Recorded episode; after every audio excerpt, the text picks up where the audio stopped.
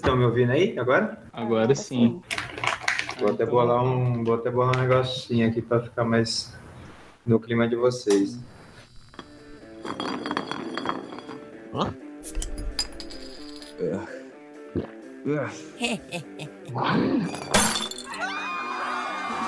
Quis ir à frente no assunto, mas aí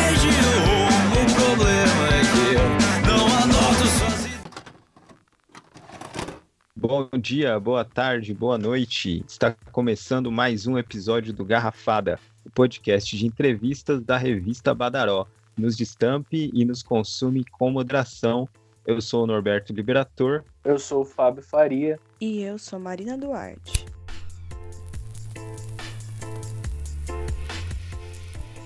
No Garrafada desse mês, a gente decidiu abordar um assunto que já é recorrente nas pautas da Badaró, através da série feita pela Marina e pelo podcast apresentado pelo Jean. Vamos adentrar um pouco mais no universo canábico, só que dessa vez no universo dele e do canal do qual ele faz parte, Mitu do 12. Mitu, seja bem-vindo, cara, e se apresenta um pouco aí pro pessoal. E aí, manos e mana, né? Pra Marina que tá aí também. É, mano, eu sou o Mitu, eu trabalho num canal de maconha. Por incrível que pareça, essa afirmação é verdadeira. É uma parada que começou lá atrás, começou como uma brincadeira, como uma, uma forma de expressão. A gente começou o canal fazendo memes, né, de, de chapado, aquele da Milena lá, acabou virando uma puta de uma febre. Estudando muito? Nossa, Ano que vem, então onde você quer estar? ano que vem eu quero estar na praia, vendendo minha arte, das A coisas que a gente natureza dá. enxergou ali, tipo, um território, um tema que a gente se identificava e que a gente queria abordar, né? Isso começou em 2013, 2014, e cá estamos em 2020. Eu saí do meu trabalho, agora eu só trabalho num dois, e aí a, a coisa ficou séria, mano. Para começar, eu queria perguntar para você, como que foi a sua primeira vez, a primeira vez que você fumou um? Qual que foi a experiência? Olha, eu já, eu já devo ter respondido isso algumas vezes, talvez eu, eu possa até já ter respondido histórias diferentes, mas eu vou te falar que a que eu lembro agora, que é a que eu acho que eu deveria sempre falar, se é o que eu tô- tenho feito ou não. Mas acho que eu tava saindo, acho que na época eu devia ter, sei lá, mano, uns 15 anos, bem pivete até. E eu tava, tipo, tinha saído da, da aula, tava esperando para tipo ter uma aula à tarde, assim, no período da tarde que eu ficava o dia inteiro no colégio. E, e aí um brother meu que era de Guarulhos, tipo, já tinha combinado com ele de fumar pela primeira vez naquele dia. Aí a gente saiu do colégio e tal, é, fomos dar um rolê, pegar um busão, fomos longe, assim, mano, para não rodar perto do colégio se fosse para acontecer alguma coisa, né? E aí a gente ficou fumando e andando em volta de um, de um estacionamento, assim, onde, onde esse meu amigo costumava fumar. Eu sei que eu terminei o baseado, não lembro se bateu direito, se não bateu. Acho que eu fiquei esperando bater demais e o bagulho não bateu, sinceramente, assim. E aí depois no caminho de volta para o colégio, aí eu meio que senti umas diferenças, assim, tipo de ficar com a percepção alterada, essas paradas, assim. Mas essa foi a primeira vez, ela foi mais, tipo, uma parada de transgressão, assim. Foi a primeira vez que eu peguei um beck na mão e fumei, tá ligado? Eu já tinha visto maconha na, minha, na, na mão de, de amigos e tal, mas nunca tinha experimentado, sempre tinha um medo ali. E aí eu experimentei e para mim foi meio sem novidade, cara. O que, o que deu novidade para mim foi depois, quando eu tava em alguma festa, tipo, já pivete, já bebia álcool, né, mano? Já tomava umas bostas, assim. E aí quando eu misturei álcool e maconha, eu percebi que, que, o que, que a vida pode te reservar de ruim. E aí, e tipo assim, hoje em dia você você fuma mais em qual qual, qual que é o momento que você costuma todo, toda hora, tipo assim, você usa para dormir, alguma coisa assim? Ah, mano, eu- tipo assim, eu, eu venho de um período, eu acabei de sair, na verdade, quase uma quaresma, assim, que eu fiquei mais de um mês e meio ali, tipo, sem, sem fumar, sem beber, eu tava tentando ficar sem porra nenhuma, assim. Só que no fim das contas eu me vi muito nesse período que eu fiquei sem maconha e sem, sem beber e também sem carne.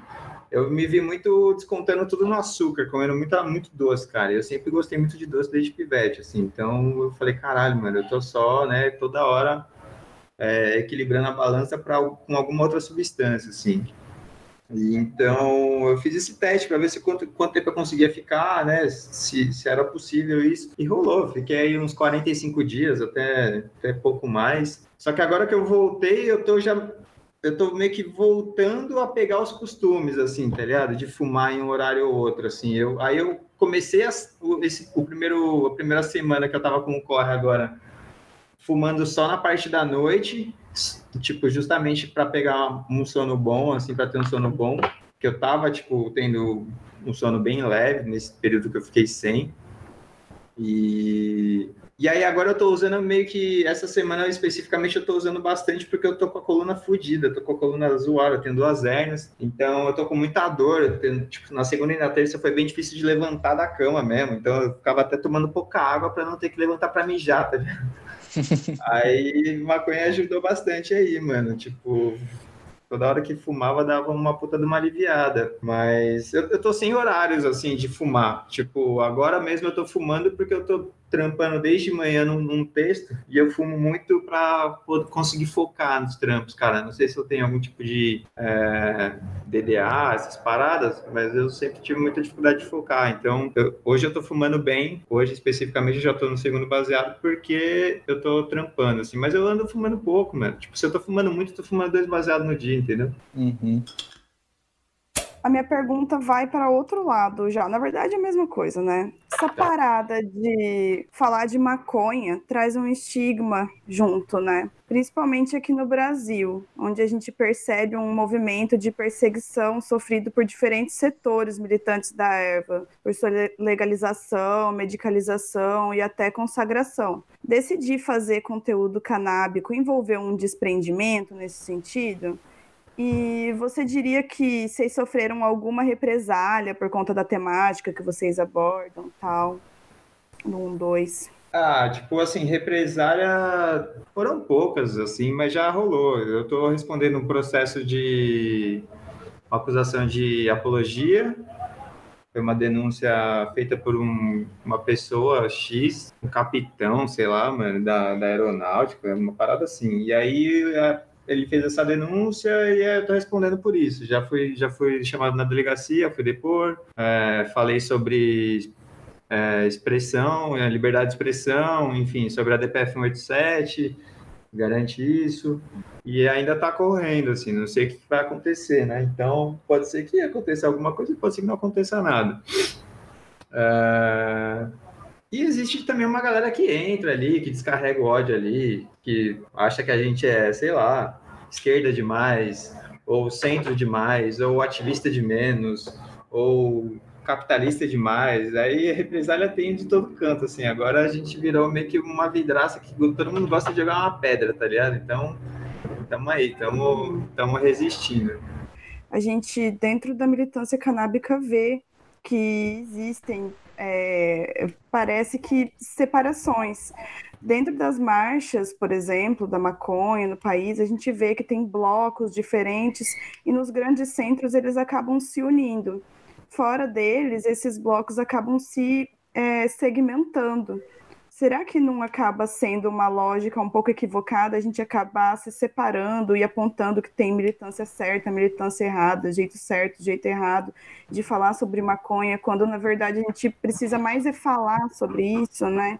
O que, que você acha disso, Mitu? Ah, eu acho que você matou a charada aí, viu, Marina? Tipo, eu já venho, de certa forma, replicando esse discurso, assim, sabe? É existe um momento óbvio no qual a gente pode ali dialogar, discordar, enfim, debater temas, né, dentro da própria militância e tal. Mas em primeiro lugar tem que ter uma tem que ter uma união em torno, em torno de alguma coisa, em prol de alguma coisa. E, e, na verdade esse norte ele não pode ser só a cannabis também, né? Acho que tem que ser é, mirar um projeto antiproibicionista como um todo. É, isso eu aprendi agora também, assim, aprendi falando com pessoas que, que realmente, é, sei lá, entendem de movimentos sociais, entendem de lei, e aí eu consigo enxergar isso hoje, né? Tipo, se a gente tratar também só, só de maconha entre nós, a gente vira o clubinho da maconha, né?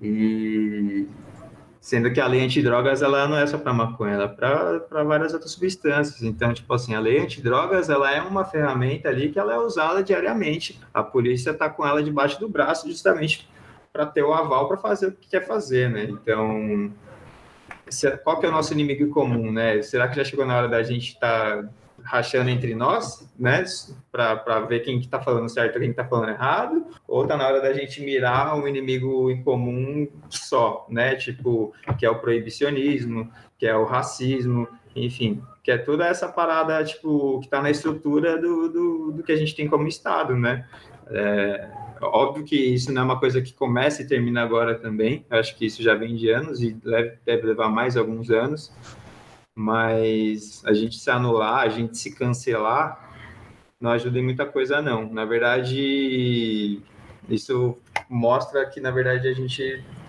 não tem unidade, assim, sabe?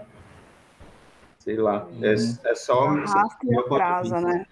É, eu acho, cara. Eu acho que é bem treta. A gente tem que deixar as diferenças de lado nesse aspecto, assim. Já se fala muito hoje na política de uma construção de uma frente ampla, né, para que, que vai englobar desde pessoas tipo de esquerda, centro e até centro-direita, tá ligado? Então, se, e fala-se isso, tipo, levando em consideração que, o, que o governo atual é um, é um projeto, tipo, de governo fascista, tá ligado? Então, para vencer isso, é, estuda-se, considera-se que pessoas de, de, diversos espectros se alinhem para poder, né, é, combater isso. Se a gente não fizer isso, não pensar dessa maneira como usuários, tá ligado? Então a gente vai ficar realmente degladiando entre nós mesmos e, e, e, o discurso final vai perdendo força, né? Vai perdendo, de certa forma, aquela voz é, uníssona e vira uma polifonia muito doida, no qual todo mundo fala um pouco sobre tudo, mas às vezes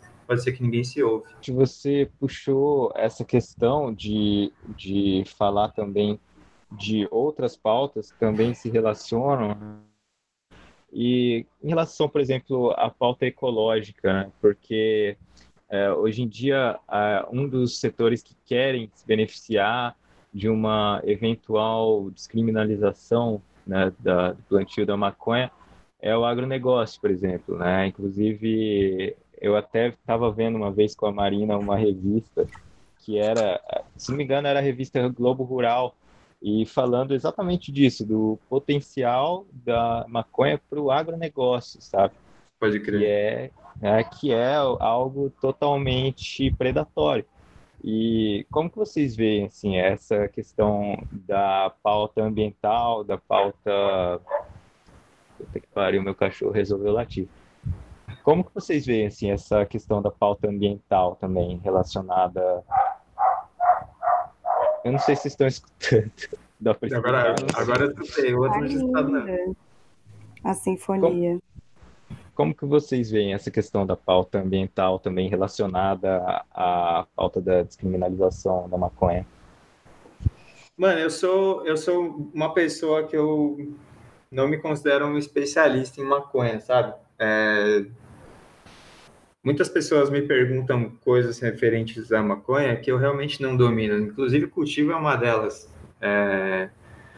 Ou até, sei lá, se eu for falar de, de economia, enfim. Mas, assim, com o que eu tenho, eu sou muito mais um generalista no assunto, assim, né? Eu conheço um pouco de, de cada coisa, assim, porque eu converso com gente de diferentes áreas, né? Mas falando na pauta, tipo, do agronegócio, cara, sei lá, é muito difícil porque a, a bancada do boi da bala, que basicamente né, é, é, o que carrega aí, é o que é o que mantém o agronegócio, ela é, é uma, é uma bancada completamente contrária, moralmente falando, a qualquer tipo de, de insinuação de porra, usar a maconha para você fazer qualquer coisa na sua vida, porque eles consideram maconha ainda, tipo, a erva do diabo, a erva do capeta, né? Então, assim, é, existe essa primeira quebra que tem que existir, que eu acho que isso já demora um tempo, mano. Só que o agronegócio, assim como todos os outros negócios, né, também são muito eles eles são muito atentos ao que anda acontecendo economicamente. E trazendo tipo um exemplo assim, por exemplo, da de legalização, né? Tem a na Holanda tem aquele modelo super estranho, que é super antigo, né? Como se fosse uma não é nem uma lei a parada, é como se fosse uma MP, assim, né, mano? Tipo, uma, é como se fosse tipo uma conjuntura que colocaram ali na lei para poder acontecer de vender em coffee shops e tal. Todo o processo de plantio e, e logística da maconha até a Holanda, ele é tipo tido como ilegal, tá ligado? Ele acontece, sei lá, em países próximos ali, é, e, e ele é todo feito pelo mercado ilegal ainda, pelo, tipo, pelos mesmos caras que faziam o tráfico. Então, tipo, ali é uma coisa que você para para pensar, você fala, a coisa pode ser que dê tanto dinheiro e tanto tanto retorno que eles, tipo assim, chegaram num acordo que é meio a meio. Da, da loja para dentro, no balcão, do balcão para dentro da loja é, é é legal, porque eu já comprei e já estou aqui expondo que as pessoas podem comprar, mas do balcão para trás é completamente ilícito e as pessoas fecham o olho meio que, ah, ninguém sabe como é que faz.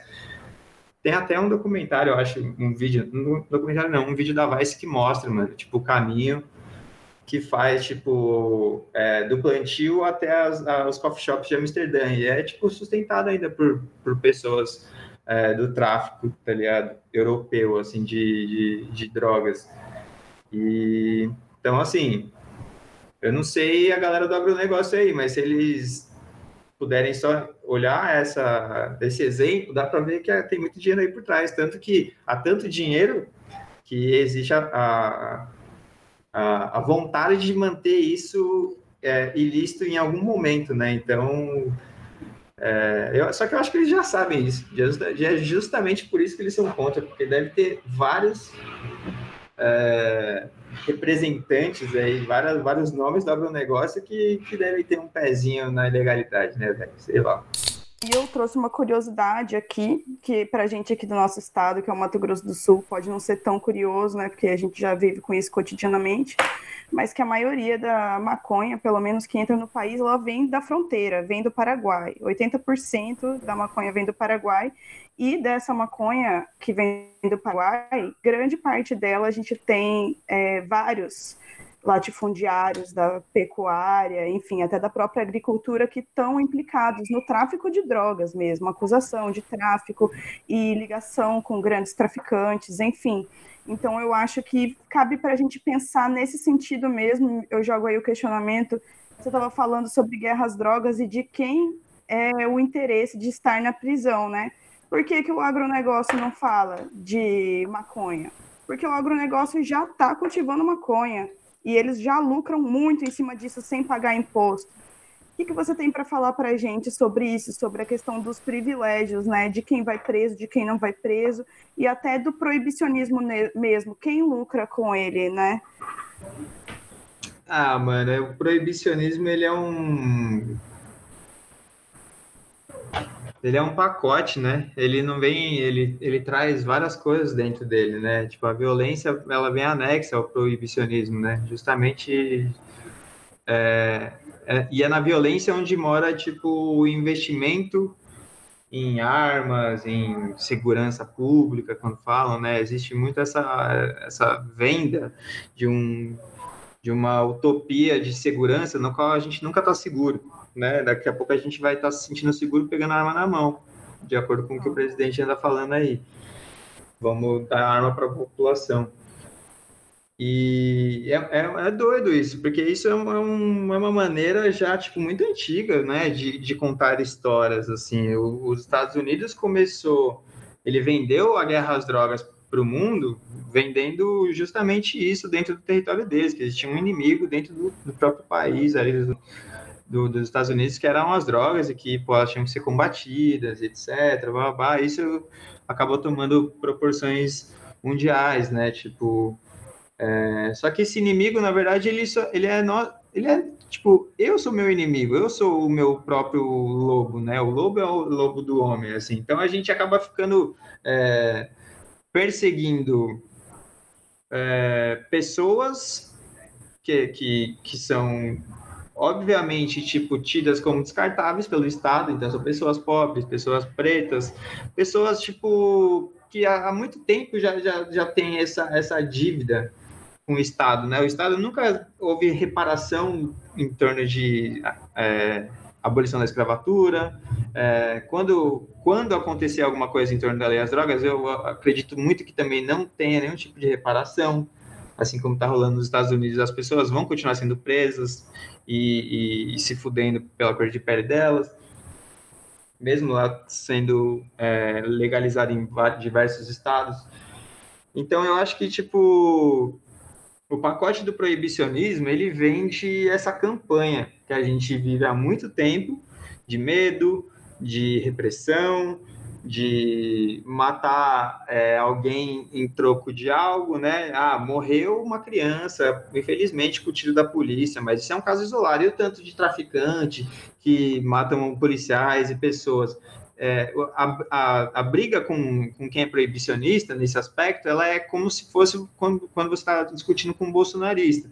Você fala sobre governo, ele vai te responder sobre o Lula, tá ligado? Quando se fala com um proibicionista que tem gente morrendo há muito tempo e as tantas por aí, é, por conta de bala perdida ou achada né, pela polícia nas costas das, dessas pessoas, dessas crianças, eles falam que isso é meramente é, coisas né, da, da, da, vida estatística, né? É, coisas do acaso. Aconteceu porque tinha que acontecer, porque é assim que o combate ao crime acontece. Mas é doido, porque o proibicionismo ele vende um pacote falacioso, um pacote mentiroso. É, no fim das contas, quem proíbe é quem também está lucrando é, com isso, sabe? Tipo, não é à toa que a, que a parada sai do Paraguai, valendo sei lá quantos mil reais, e deve chegar nos morros do Rio de Janeiro e, e, e aqui em São Paulo, nas biqueiras de São Paulo, valendo milhões. Porque só nesse traslado, nesse, nesse esse caminho de Paraguai até Brasil, quanto que uma substância que é ilícita e que viajou, sei lá quantos quilômetros, ela, ela, não, né, ela não ganha nesse aspecto. E o que, que como negócio, é, rende tanta coisa, tanto dinheiro quanto, quanto o tráfico de drogas? Tem, tipo assim, das cinco coisas que mais dão dinheiro no mundo, três são proibidas.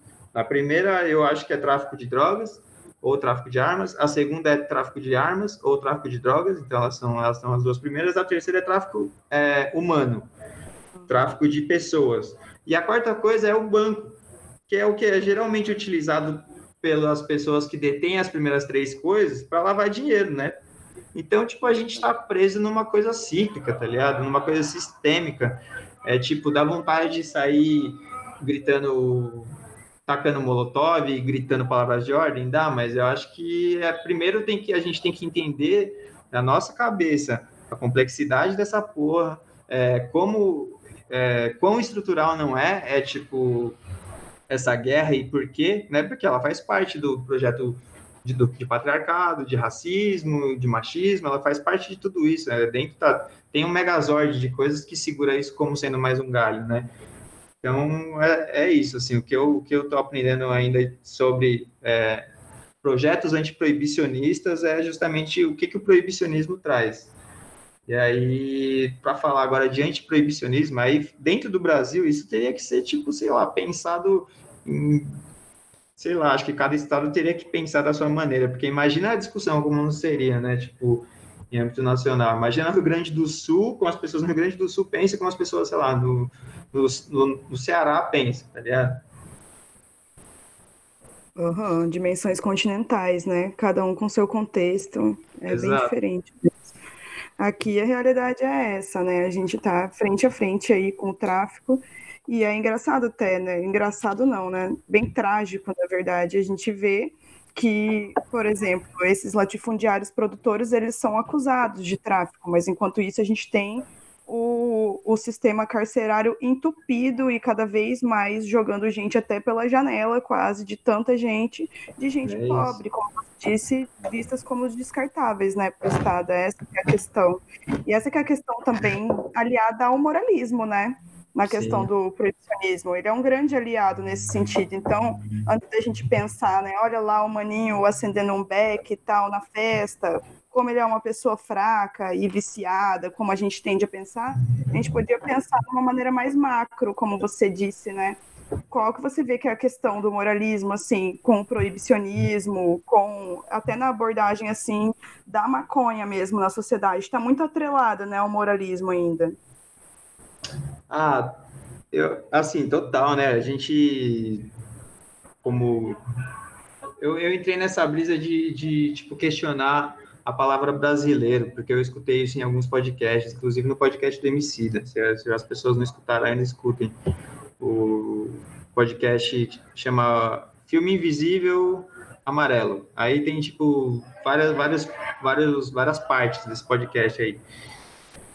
É, ele, ele fala sobre, tipo, como brasileiro é uma palavra meio que maldita, tá ligado? Que carrega um significado que ela realmente tem e, e que a gente só replica um comportamento por conta disso, né? Brasileiro é, eram denominadas as pessoas que vinham para o Brasil trabalhar como pessoas que iam tirar coisas daqui e levar para fora, né? Tipo, que iam tirar as riquezas daqui e, e, e levar para fora do país. Então, o brasileiro é a pessoa que vinha, só tirava proveito daqui e saía fora.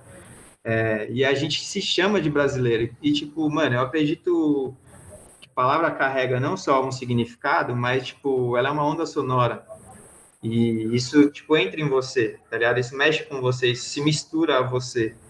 Então, imagina, tipo, a gente há tanto tempo se chamando de brasileiro e repetindo que, na verdade, a gente está aqui só para tirar proveito das coisas, né? Óbvio que a gente vai ter uma sociedade dessas, assim, né? Tipo, desigual como essa.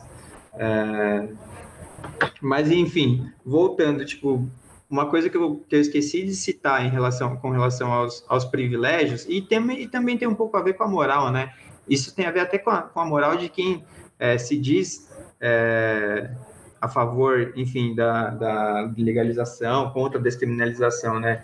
Vamos falar, tipo, sobre... Isso eu descobri também, acho que foi o ano passado, foi numa, numa palestra da Reforma, né, que é o grupo criativo de advogados antiproibicionistas, é, inclusive um salve aí pro pessoal da Reforma. E aí, é, lá eu conheci um sociólogo, e ele fez uma palestra falando sobre... Ele, era um doutorado dele, eu acho, uma tese dele, que, que tipo, comparava o sistema é, judiciário brasileiro e o, e o sistema... Peraí, vamos olhar que comparava a legislação brasileira e a legislação do, do, Reino Unido, se não me engano. E aí, ele lendo linha a linha ali da nossa legislação, ele, tipo, conseguia mostrar para a gente, tipo, fazer a gente enxergar que, na verdade, a gente, a gente carrega dentro das nossa, da, da, nossa legislação, tipo, como um todo, vários traços de, de que ainda somos, tipo, colônia, tá ligado? E que somos, sim, escravocratas e tudo isso. É, aí ele falou assim, é, ah, vocês se julgam todos aí é, desconstruídos e bababá, a favor da legalização, contra a descriminalização e tal. É, eu gostaria de perguntar para vocês, quantos de vocês abririam é, mãos das suas, dos seus privilégios? Aí, tipo, em, em, favor disso, aí, tipo, todo mundo meio que, ah, tá bom, acho que eu abriria, não sei o que ele... Então tá, então agora eu vou afinar mais a pergunta. Quantos de vocês que levantaram a mão, se forem presos, abririam mão de ficar em célula separada por conta de você ter é, é, ensino superior ou não, né? Quantos abririam mão disso? Aí poucas tipo, sobraram ali com a mão levantada. Porque todo mundo, quando chega nesse limite, pensa assim: bom, eu estudei, eu não quero ficar preso com outras pessoas que não, né? que são muito perigosas e tal, eu quero ficar preso de uma forma, é, enfim, numa cela especial e tal, que é o que eu tenho direito. Só que aí ele mostrou pra gente, tipo, aonde isso estava escrito, assim, né, tipo, no papel. imagina você ler que está escrito na, na, na, sua legislação do seu país que as pessoas que, que possuem ensino é, superior terão direito a uma cela separada. O que, que isso significa, mano? Significa que a educação ela é realmente uma exceção, tá ligado? Ela é, ela é para poucas pessoas, não é todo mundo que vai ter acesso à educação.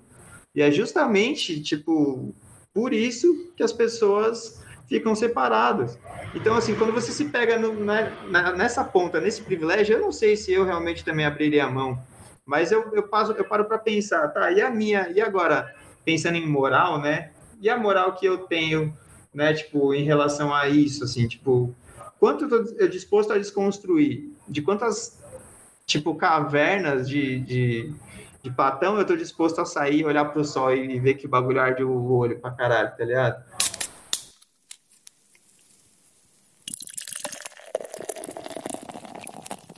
E voltando a falar um pouco mais sobre o seu trampo e o trampo do 1-2, é, eu queria saber qual, qual que é a pegada do canal, assim, qual que é a ideia para quem para quem ainda não viu. E... É complexo te falar isso de dentro, assim, do furacão, tá ligado? É difícil a gente se ver, né? Eu vou te falar com as palavras que as pessoas me falam, assim, do que elas enxergam da gente.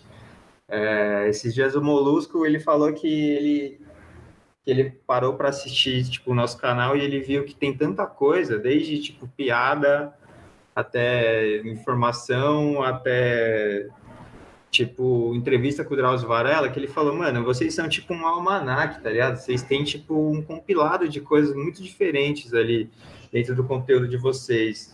E, e e aí ele falou assim: ah, se vocês virassem um livro, eu enxergaria vocês como um almanac ou alguma coisa do tipo, porque é muito diverso. E eu acho que tem muito disso mesmo, porque o DNA do 1-2, ele, ele é mutável, tá ligado? Assim como as pessoas que estão dentro do 1-2, como a gente... É, como nós somos uma empresa, tipo, com vários sócios, e os sócios são todas as pessoas que, tipo, fundaram o canal, é, a gente muda o próprio 1-2 conforme a gente vai mudando em relação ao conteúdo. E hoje em dia eu tô com uma cabeça diferente, estou muito mais pensando em evolução pessoal, assim, tá ligado? E em aprofundar também, tipo, assuntos mais salgados, mais tretas de serem abordados, que são as questões políticas e sociais, toda a questão de reparação social que envolve é, a proibição das drogas, né? Enquanto isso, tem o William, que é um cara que gosta muito de números, então ele gosta de fazer os vídeos que vão, que vão dar muitos views, e aí ele tem o formato dele que é tipo, é, que ele chama de biografia de chapados, o nome, nome é carburografia, que é tipo ele apresentando personas ou personalidades da, da, da maconha ou ligada a isso, tá ligado? Aí tem do Chi tem do Snoop Dogg, do, é, do Bob Marley, enfim eu já gosto muito mais de fazer pontes, assim, de conectar pessoas de diferentes mundos e territórios com a nossa temática. Então eu fico muito amigo de, da galera do rap, do trap, do reggae, agora que conectei com uma galera do reggae. Eu fico muito nessa parte cultural, assim, tá ligado? Eu gosto muito desse, dessas conexões, assim, porque eu acredito que as coisas boas, elas fazem mais de, de de, uma, de duas mãos, de, a mais de quatro mãos, a mais de seis mãos. Eu acho que tem, várias pessoas é, trabalhando junto, assim, para a coisa ficar madura e da hora, tá ligado? Mas hoje em dia eu, eu, consigo, eu enxergo que um 2 ele é tipo um hub, mano. É, tanto de conteúdo, né? Tipo canábico, seja ele entretenimento, seja ele informativo, seja ele é, simplesmente uma coisa muito pessoal, um vlog muito pessoal, mas também eu, eu, me, eu sinto que o 2 ele é um hub que pode abrir para outros, outros lugares aí, outras, outras conexões, né? Tipo, a gente tem uma loja que agora a gente começou a trazer é, outras marcas para dentro da nossa loja. Tipo, a gente está vendendo o livro do Molusco agora na nossa loja. Então, a gente quer trazer outros. É, tipo, comunicadores do impresso para dentro da loja, tá ligado? É, a mesma coisa a gente faz no canal, de trazer as pessoas para falar, sejam elas maconheiras ou não, né? É, acho que a gente é uma, uma... A gente se consolidou no YouTube como uma galera que sabe jogar o jogo do YouTube e resistir ao que o YouTube está colocando ali como limite de assunto. Então, por enquanto, somos os, os maconheiros do YouTube, não os únicos, né? Não tem, existem vários outros aí e, e até canais que começaram antes da gente, mas agora a gente carrega muito uma coisa de ser tipo um dos maiores assim, e a galera ter como referência, seja para xingar, seja para amar, tá ligado? É, porque a referência é isso, mano. Ela é boa, ela é ruim também, né? Hum. Mas eu enxergo a gente dessa maneira. Não, eu ia falar assim, você disse muito, você falou sobre o trabalho do, do, do Molusco, e agora ele, inclusive, está lançando uns quadrinhos com o Leandro Assis, né? Leandro de Assis. Sim. E, e aí, e aí você, você falou dele, do trabalho dele na, na sua loja, na loja de vocês e tal. E eu queria um pouco mais puxando até a sardinha para o nosso lado, assim, também. Queria perguntar é, se você acha que quadrinhos e maconha, isso, isso conversa bem? Ah, mano, eu acho que conversa bem sim, cara. É... O problema é que a galera. Tá, todo mundo tá muito habituado agora com, com o digital de uma forma quase, tipo, a gente é quase Android, assim, né, mano? A gente, tipo, tem o celular como parte do corpo ali, de certa forma, né? Tipo, rola, rola uma dependênciazinha por você abrir o celular, dar umas olhadas é, nas suas atualizações, tipo, quando você olha, você gera uma sensação boa ou ruim no seu cérebro, você fica viciado nisso, assim. Mas eu acho que o, o- quadrinho e a maconha faz parte, tipo, de uma parada que é, é que nem a galera que, sei lá, antigamente só escutava disco e não aceitava o CD, ou depois quando apareceu o CD e começou a virar, tipo, MP3, não, só escutava o disco, mas não, não escutava o MP3. Porra, o qu- o quadrinho é uma, é uma mídia, velho, mais antiga do que a maioria das pessoas que estão aqui. Eu acho que do que todas as pessoas que estão aqui. É uma. A, a essência do quadrinho, tipo, tá na, na caverna dos nossos antepassados, assim, tá ligado? Então, você não enxergar isso como uma coisa que, que faz você se conectar ao que você é, sem você sendo maconheiro ou não, é muito difícil. É a mesma coisa que você, você que está ouvindo a gente escutar em terra, acreditar em terra plana e esquecer todo, tudo que a ciência tem, mas beleza, é o seu direito. Mas quadrinho e maconha acho que tem tudo a ver, mano. Eu acho que to- muitas brisas de maconha devem ter virado quadrinho, sem a gente saber que eram brisas de maconha. E eu acho que muitas, muitas, muitos tipos de maconha ajudam também as pessoas a entrarem numa brisa de um quadrinho e entender um quadrinho como ele, como ele realmente é. Eu sou da escola de mangá, de ler mangá, tá ligado? Mas eu comecei, obviamente, com quadrinho quando era pivete. Uhum. O, essa mídia mais alternativa dos quadrinhos dialoga bastante com a ideia, né? Por exemplo, no, no trabalho dele, do Molusco, ele tem esses relatos e aí fica interessante, né? Às vezes, por exemplo, você quer contar uma brisa e aí você ilustrar isso, ilustrar essa história, fica interessante, né? Sim, mano, É total. isso. A gente tá assim, ó, é- essa é em, é em, sei lá, como é que eu posso dizer isso, é em primeira mão, assim. A gente tá trocando uma ideia com o Molusco, né, porque ele tá pra, ele, ele tá com uma editora mesmo agora, né, o Molusco Mix é uma editora dele. E a gente tá trocando ideia com ele pra, tipo, pensar e começar a confeccionar um livro do 1-2, assim. E Legal. muita coisa, tipo, que das ideias que estão vindo são até de vídeos que, tipo, a gente nem pode ter mais na plataforma, mas que dariam bons quadrinhos, porque os vídeos ele- eles eram, às vezes, muito, muito fortes por si só. Por exemplo, o vídeo do Tito ensinando a fazer a, manteiga de maconha, ele derruba, ele fica duas horas fazendo a manteiga de maconha, depois ele bate o braço no bagulho e derruba a maconha na mesa inteira, tá ligado? E, tipo, aí depois ele fica raspando a mesa para tentar pegar um pouco de manteiga da mesa que tava sugando toda a manteiga de maconha que ele ficou três horas fazendo. Então, tipo, para mim isso é muito um quadrinho, mano. Eu consigo pensar muito nisso acontecendo, assim. Tem, tem bastante ligação, né? Inclusive com essa com esse meio dos quadrinhos alternativos, né? Aqui no Brasil teve a Chiclete com Banana, por exemplo, é, tinha muito essa, essa coisa, né? De trazer histórias sobre turismo, né? E a- desde lá no começo, né? A galera dos quadrinhos independentes lá dos Estados Unidos, o Robert Crumb, o Gilbert Shelton, né? Shelton, inclusive, tem Freak Brothers, que são basicamente irmãos maconheiros. Assim, essa é, esses são os personagens. Mas é, puxando já para outro assunto, você antes tinha falado que vocês começaram, né, com essa questão, é, com essa pegada de fazer memes e tal, e depois foram indo para assuntos mais sérios, né? E hoje é um canal de, inclusive, tem bastante conteúdo mais didático, né?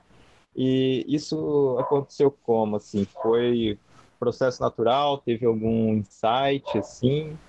Como foi? Ah, mano, acho que foi um processo bem natural mesmo. É, a gente, quando a gente começou, a gente começou com o conhecimento que a gente tinha de YouTube, assim, tipo, antes de ter, antes do 1, 2 começar realmente a crescer, né, a gente já tinha um 2, escrevia coisas lá sobre Osasco, sobre várias brisas, assim, tipo, tinha vídeos muito aleatórios que não tinham a ver com maconha necessariamente. E aí a gente começou a mergulhar no tema de uma forma, tipo assim, tá, cada um faz o que, o que gosta, né? Então, tipo, eu gostava muito de escrever coisas que a hora eram mais sérias e hora eram, eram é, engraçadas. O Tito já escrevia, já, tipo, criava coisas muito pastelão, assim, mano, muita comédia pastelão mesmo, porque é a referência dele, assim, para comédia, enfim, para audiovisual. E conforme a gente foi, tipo, descendo mais pro assunto e as pessoas meio que olhando para a gente e falando: caramba, vocês são aquele canal de maconha.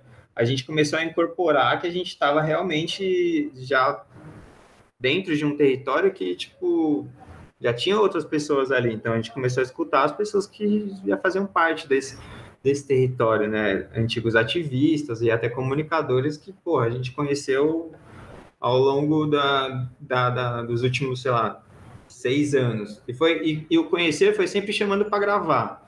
Pô, vamos gravar, você vai estar tá aqui em São Paulo? Vai, então demorou, então vamos gravar um bagulho. Ah, você vai estar, tá, a gente vai estar tá no, no, Rio de Janeiro, quer gravar? Vamos gravar. Tipo, a gente, mano, meio que começou é, a usar uma estratégia que tinha no próprio YouTube, que era de fazer um monte de collab, tá ligado? Para justamente para tipo conectar as pessoas que já estavam ali querendo falar sobre para também é, meio que identificar diferentes diferentes públicos e jogar eles todos no, mesmo território, porque tipo a gente vinha de, um, de, uma parada de humor, tinha uma galera que era muito mais do ativismo, tinha uma galera que é, a gente conheceu que tinha trabalhava mais com notícias e, e, não que não fossem ativistas, mas eles gostavam de se expressar mais tipo, trabalhando com forma de notícia.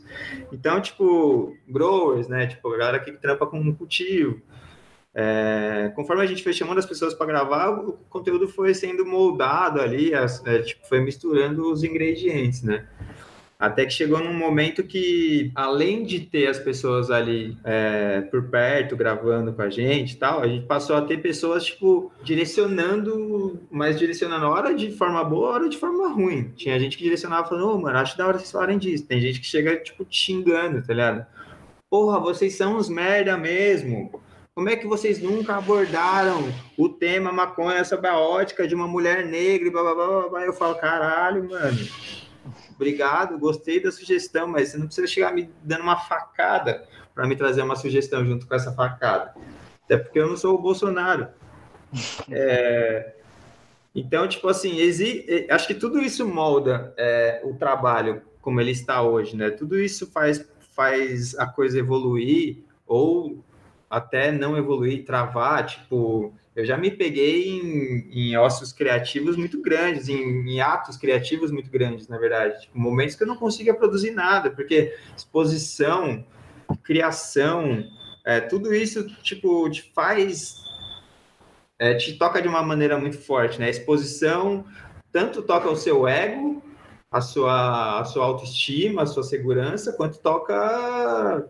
É, o seu ego para a parte também, tipo, negativa, né? Alguém ferindo o seu orgulho, alguém ferindo qualquer coisa dentro de você que você nunca se pegou ouvindo ou se vendo daquela maneira que a pessoa está te vendo. Então, isso ou faz você voltar para casinha e ignorar o que a pessoa está falando, ou faz você voltar para casinha, dar um passo para frente, voltar para o lugar que você estava e continuar enfrentando aquela pessoa e mudando, porque acho que é disso que a gente é feito, mano.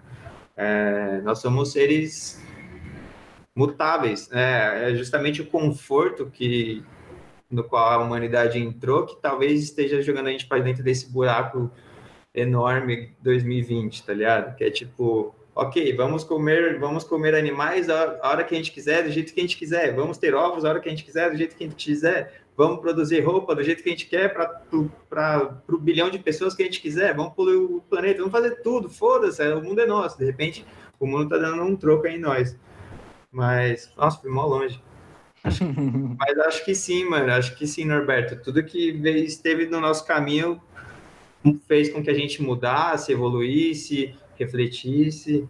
E a gente está em busca disso aí o tempo todo, mano. Acho que a hora que acabar essa vontade por buscar mudança, quer dizer que a gente se acomodou. E aí é, tá errado, tá ligado? Eu mesmo venho pensando muito em parar de, de fazer vídeo. Muito, muito Tipo, e não, e não parar de fazer vídeo de estar por trás, mas parar de dar a cara no vídeo.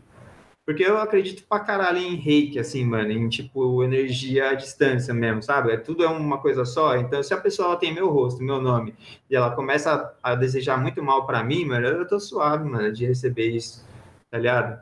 É, eu prefiro, tipo, dar um passo para trás, ficar atrás das câmeras e continuar escrevendo vídeo, que é o que eu venho fazendo desde o início, né? desde antes de mostrar a cara no 2. Eu não preciso estar na frente de uma câmera para fazer um vídeo, sabe? Sem contar que a plataforma também, no, o YouTube também tem bastante, tem suas dificuldades, né? É, tipo assim, vocês têm muito problema quanto ao conteúdo, falta desmonetização, assim, como que é essa situação no canal 12? Mano, já foi pior, sabia? A parte de monetização, assim, até final do ano passado a gente estava quase perdendo o canal mesmo por é, vídeos flagueados, desmonetizados. Desmonetização para a gente é o normal. É tipo, quando a gente joga o vídeo no ar, faz o upload do vídeo e libera ele, ele já sempre sai ou desmonetizado ou limitado para monetização. Ele nunca sai tipo monetizado de primeira. Parece que a gente vive numa caixinha tipo diferente assim de canais que talvez o YouTube não queira distribuir tanto, enfim, dar tanto dinheiro, sacou? Então, o normal é a, é a, desmonetização. Aí a gente entra com um apelo que demora uns dois dias, para depois desses dois dias ele continuar desmonetizado, ou ele virar monetizado, ou ele de repente ficar no monetiz... num modo meia-meia. Assim. É uma monetização só para marcas que realmente não veem problema em se associar a um canal com uma temática como essa. É... E agora a gente como a gente tipo começou a jogar o jogo do YouTube de uns tempos para cá de uma forma mais mais incisiva, né? A gente, tipo, tirou bastante baseado do vídeo. A galera tá reclama que a gente não fuma mais tanto nos vídeos. É que, pô, a gente já sabe. Eu, eu considero que a galera já sabe do que, que a gente tá falando, tá ligado? Sobre o que, que a gente tá falando, ou sobre qual. É, qual, qual nível que eu tô ali de loucura. Eu tô sempre muito doido nos vídeos, quando é esses vídeos de de com galera ou de opinação ou coisas mais de entretenimento, porque tipo eu, é, sei lá, eu acabei entrando nessa de que parecia que fazia parte do, do personagem, sacou? Uhum. E, e eu me sentia conectando com a, com a brisa da pessoa quando eu tava tipo na brisa também, tá ligado?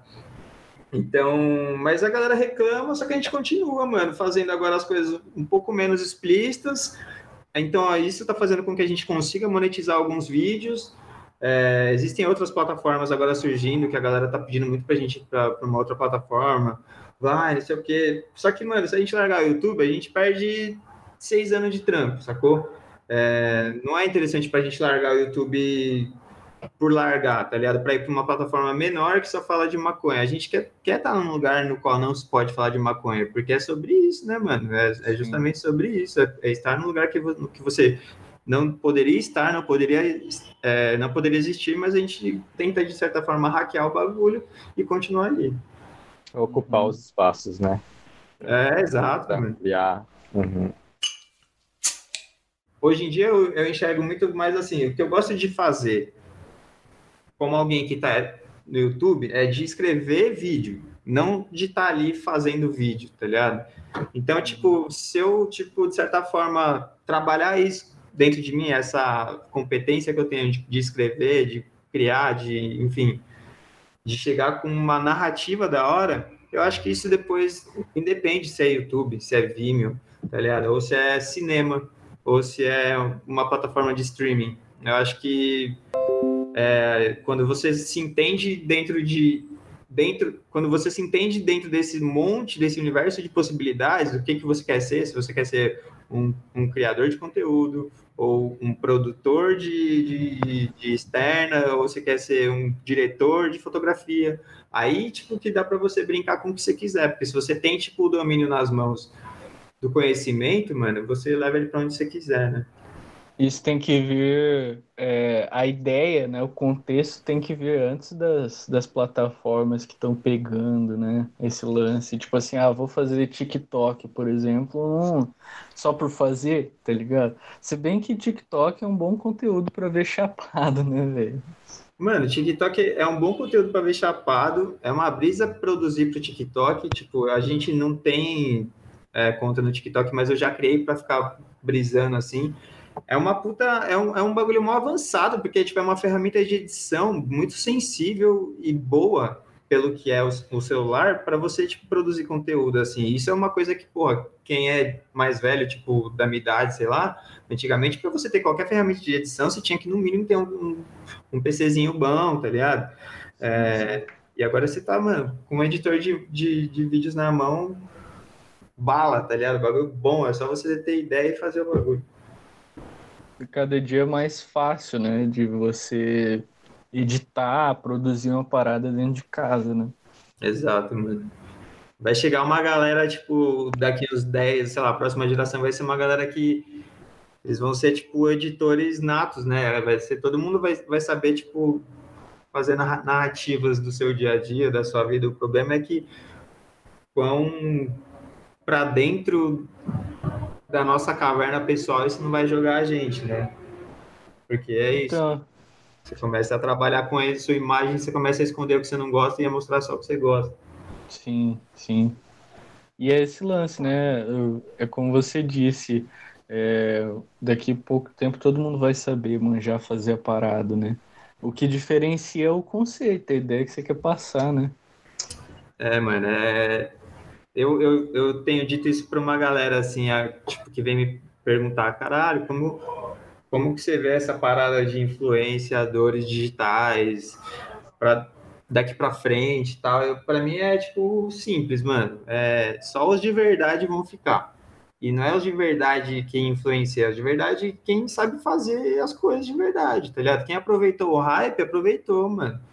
Porque o YouTube tinha uma época que se você manjava mais de métrica do que de conteúdo, você conseguia ficar muito gigante, tá ligado? Mas apesar disso, tem exemplos muito claros de talentos que, tipo, extrapolam a esfera algoritmo, que é o Whindersson, mano. O cara, ele é muito, muito, muito talentoso. Então, ali, se ele gravar com uma câmera muito foda, uma head de estúdio foda, ou se ele gravar numa caixa, num, em cima de uma caixa de sapato, uma GoPro, que é o que ele fazia, ia dar certo do mesmo jeito. O talento dele é maior já teve alguma coisa curiosa que os caras pegaram e sugeriram para vocês falar sobre e tal? Mano, é difícil até lembrar, porque a galera sugere coisa o tempo todo, assim, tanto no, no inbox do Instagram, quanto no inbox na DM do Facebook, nos comentários do YouTube. É... A galera gosta muito de, de, de, participar nesse aspecto, assim, né, mano? De mandar o que eles acham que, que tem que estar tá ali, assim. Só que é, é bem difícil colocar tudo em linha e conseguir fazer, porque aí começa a entrar num jogo de interesses. Ah, mas aí vai chegar fulano e vai falar, ô, oh, divulga o meu projeto aí, sei o quê. Eu tô, tô fazendo é, um projeto tipo, para vender curso de cultivo. Aí vai chegar uma outra pessoa e falar, não, divulga minha vaquinha, porque minha vaquinha fala de CBD para crianças. Ah, divulga a minha vaquinha, porque minha vaquinha fala sobre é, CBD para cachorros, aí você fala, calma, gente, eu sou não consigo, tipo, é, atender todo mundo. E aí sempre rola uma coisa da galera ficar puta, sabe? Tipo, ah, vocês estão uma estrela do caralho, vocês aconteceu tal coisa e vocês nem se pronunciaram sobre. Mas caralho, velho, tipo, antes de você apontar dedo pra, pra gente, é, não cria essa expectativa que você tem, tá ligado? É, é isso, mano. Tipo, a gente não tem como saber tudo que tá acontecendo, não tem como saber o que, que é mais importante e o que, que não é. é a gente está aprendendo. Há seis anos a gente está aprendendo. O assunto é complexo. É, vem de muito antes da gente estar tá aqui como pessoa, né? Tipo, a, a, a lei antidrogas, ela, ela é a última versão, ela está vigente desde 2006, mas as leis de, de controle de corpos, elas estão, elas estão aí há muito tempo. Existiu a lei da vadiagem, a lei da, do samba, existiram já várias leis que controlavam corpos, agora acharam uma que controla grande parte do, do, do que eles que estão no poder não gostam, que é, são pessoas pobres, pessoas pretas, né? Então, essa é a lei antidrogas. E realmente, velho, é, existe tipo de tudo. Já chegou uma galera falando, mano, tem um, amigo meu que tá, tá fazendo sorteio de uma moto, será que dá pra você ajudar nós? Eu falo, caralho, velho, como? Tá ligado? Que eu vou botar o, o sorteio da moto no Instagram e aí vai que essa moto é roubada, tá ligado? E aí vai que, sei lá, mano, tipo, tem tantas nuances pra, pra dar merda que é difícil. Mas vem, vem, vem coisa o tempo todo. Acho que como eu falei é, lá atrás, tipo, tem muita coisa positiva que a gente consegue tirar e tem muita coisa negativa que se torna positiva também, assim. Já vieram pessoas, pô, muito bravas falando que a gente não falava de tal coisa. Aí eu olhei e falei, caralho, é verdade, mano, nunca tinha olhado por esse lado. Aí a gente vai lá, vai atrás e fala sobre o bagulho. É questão de se preparar também, de conseguir colocar as pessoas para falar sobre de uma forma que não, não fique absurdo, de uma forma que não fique enfim, irresponsável, né? É esse lance, né? Tipo, vocês não têm muito o compromisso de ser uma um, é, totalmente informativo, uma coisa de notícia, né? Falar sobre tudo que está acontecendo. É mais você pegar um, um papo, é, um relato, alguma coisa do tipo, né? E aí eu, eu queria perguntar também se vocês, se vocês também é, vocês acham que o trabalho de vocês é ativista ou eles fler ele flerta com isso, assim? Ele, é, ele tem esse lance, esse compromisso diretamente ou ele só flerta com isso? Eu acho que depende do ponto de vista. Tem gente que acredita que nós não somos ativistas, nós somos oportunistas, capitalistas oportunistas, né? Ou que só estamos aqui fazendo entretenimento para chapado. Só que, do meu ponto de vista, é, existe o ativismo de ir para a rua, existe o ativismo digital, de criar hashtag, de fazer textão, de cancelar pessoas e empresas, existe o ativismo dentro da, das própria, da própria política, existe ativismo, existem ativistas que estão dentro da política.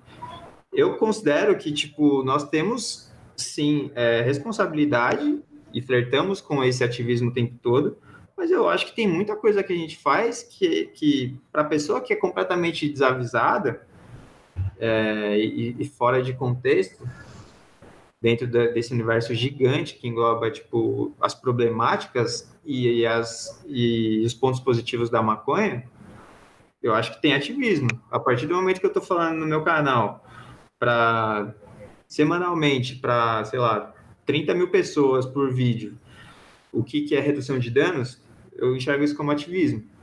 É, o que, que é o, o que, que é liberdade de expressão, o que, que é o que se fazer ou não se fazer no enquadro para a pessoa que é um usuário que não tem informação nenhuma saber como não não assinar um 33, tá ligado? Eu acho que isso é ativismo, mais até do que você ir lá e ter uma placa toda enorme, escrito umas paradas e você sair xingando pela rua, assim, é, são, são diferentes, diferentes áreas de ativismo, mas o propósito é o mesmo, é, ou é fazer barulho, ou é fazer barulho na cabeça de alguém, né? Tipo, é uma guerra que a gente vive, é uma guerra das canetas, né? Tipo, o BK fala disso numa música.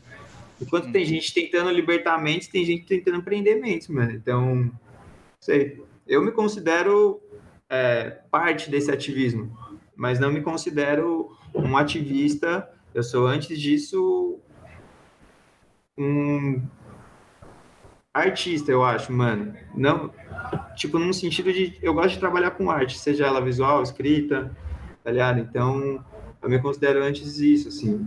Só que me peguei várias vezes é, mais como comunicador do que como artista. E hoje em dia eu entendi que eu não quero estar tanto ali, quero estar mais aqui, na arte. Pode crer. A arte e a comunicação, pelo menos na minha ótica, estão intrinsecamente ligados, né? Até para o ativismo, não tem como a gente fazer ativismo sem arte e sem se comunicar de uma maneira efetiva, né? E eu vejo que vocês fazem muito isso. Então é isso, pessoal. Antes de terminar, nós deixamos nosso agradecimento aos nossos assinantes no PicPay. Lembrando que você pode contribuir com o projeto e, se quiser aparecer no próximo programa, não deixe de passar lá no nosso picpay.m de macaco e de elefante barra PicPay Badaro, sem acento. Com o plano Garrafada, você participa do nosso grupo no Telegram e pode enviar perguntas para o nosso próximo convidado.